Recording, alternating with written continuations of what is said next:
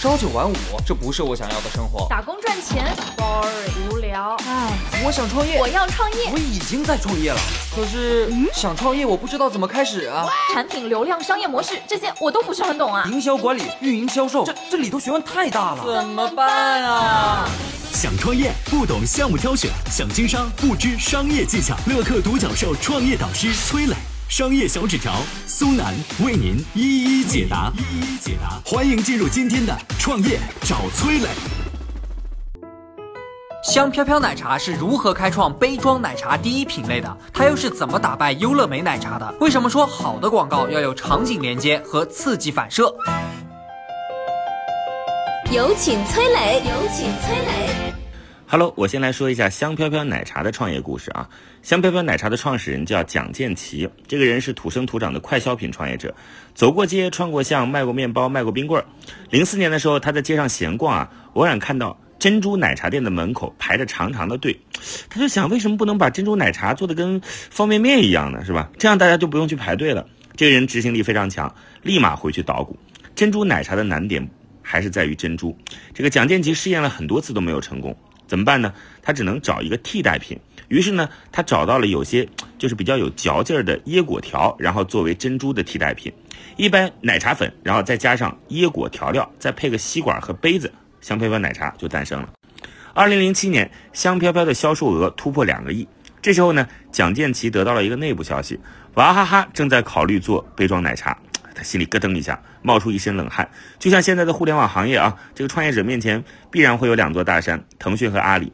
饮品行业娃哈哈在江建奇的眼里啊，就像极了腾讯。为什么呢？据说娃哈哈当时在饮料行业的打法就是看某款饮料卖的不错，哎，拿过来改头换面一下，变成娃哈哈的某某产品，然后通过它强大的渠道迅速铺到全国各地一卖，然后就变成自己的了。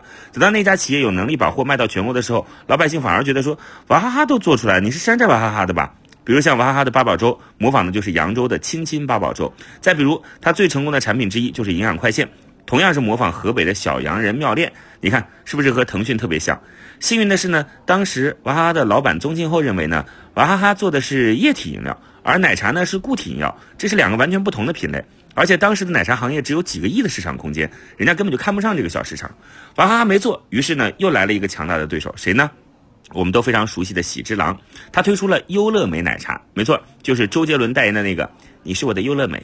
实际上啊，做的是果冻的喜之郎整的啊。喜之郎一年的销售额几十个亿，销售人员一千多人，比香飘飘的实力强多了。你说老蒋怎么打赢这场战斗呢？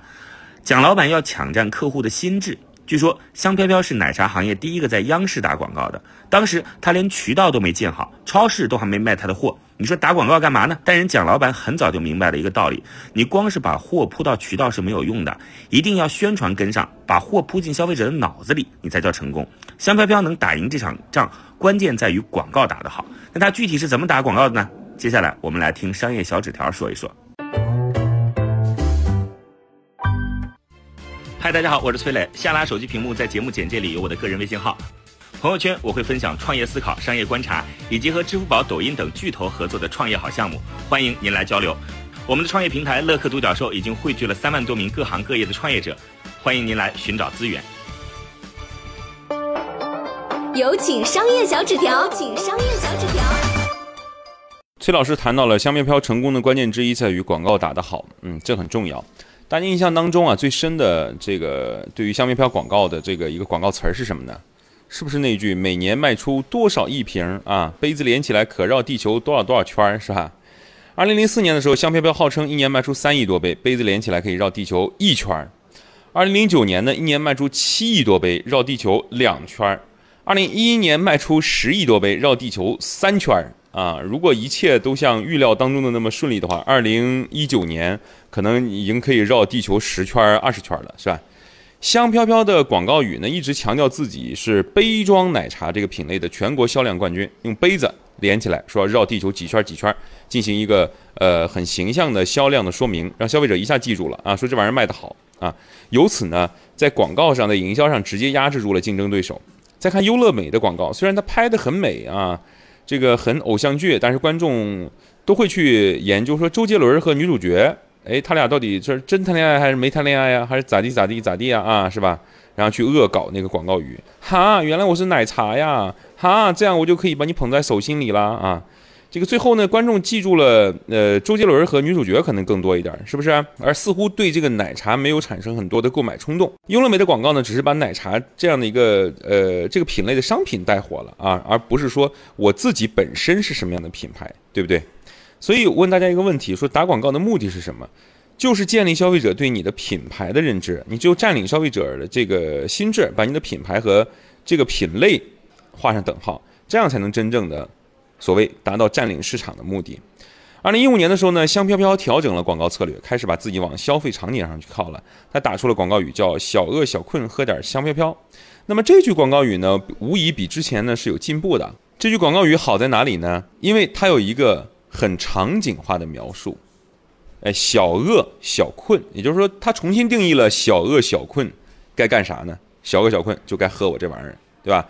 你你你夜里熬夜啊，看了电视剧啊，饿了，哎，这时候叫小饿小困了，怎么来一个啊？加班了啊，来一个啊，不想出去吃了啊，来一个下午茶时间来一个，这都是小饿小困，是吧？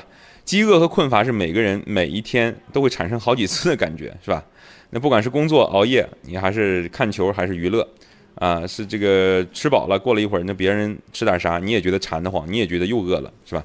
所以当香飘飘占领了小饿小困这样的一个高频消费的场景以后呢，销量呃自然在这个角度可以得到提升。二零一六年呢香飘飘的营业收入同比增长了百分之二十二点四四，嗯，这个广告的效果是功不可没的。最后我们来谈谈做广告的目的啊，其实就是希望让消费者产生条件反射。比如说像香飘飘的广告，小饿小困喝点香飘飘，就是用到了营销学上一个很重要的原理，叫刺激反射原理。很简单啊，这个网头溯源呢，就是呃就说的不好听啊，就巴甫洛夫和狗对吧？一敲铃铛，完了狗就会流口水，为啥呢？因为以前每次敲铃铛都会喂狗一块肉，是吧？很多流行的广告语都用到了这个很简单的原理，比如送长辈黄金酒，爱他请他吃哈根达斯，选绿源更安全。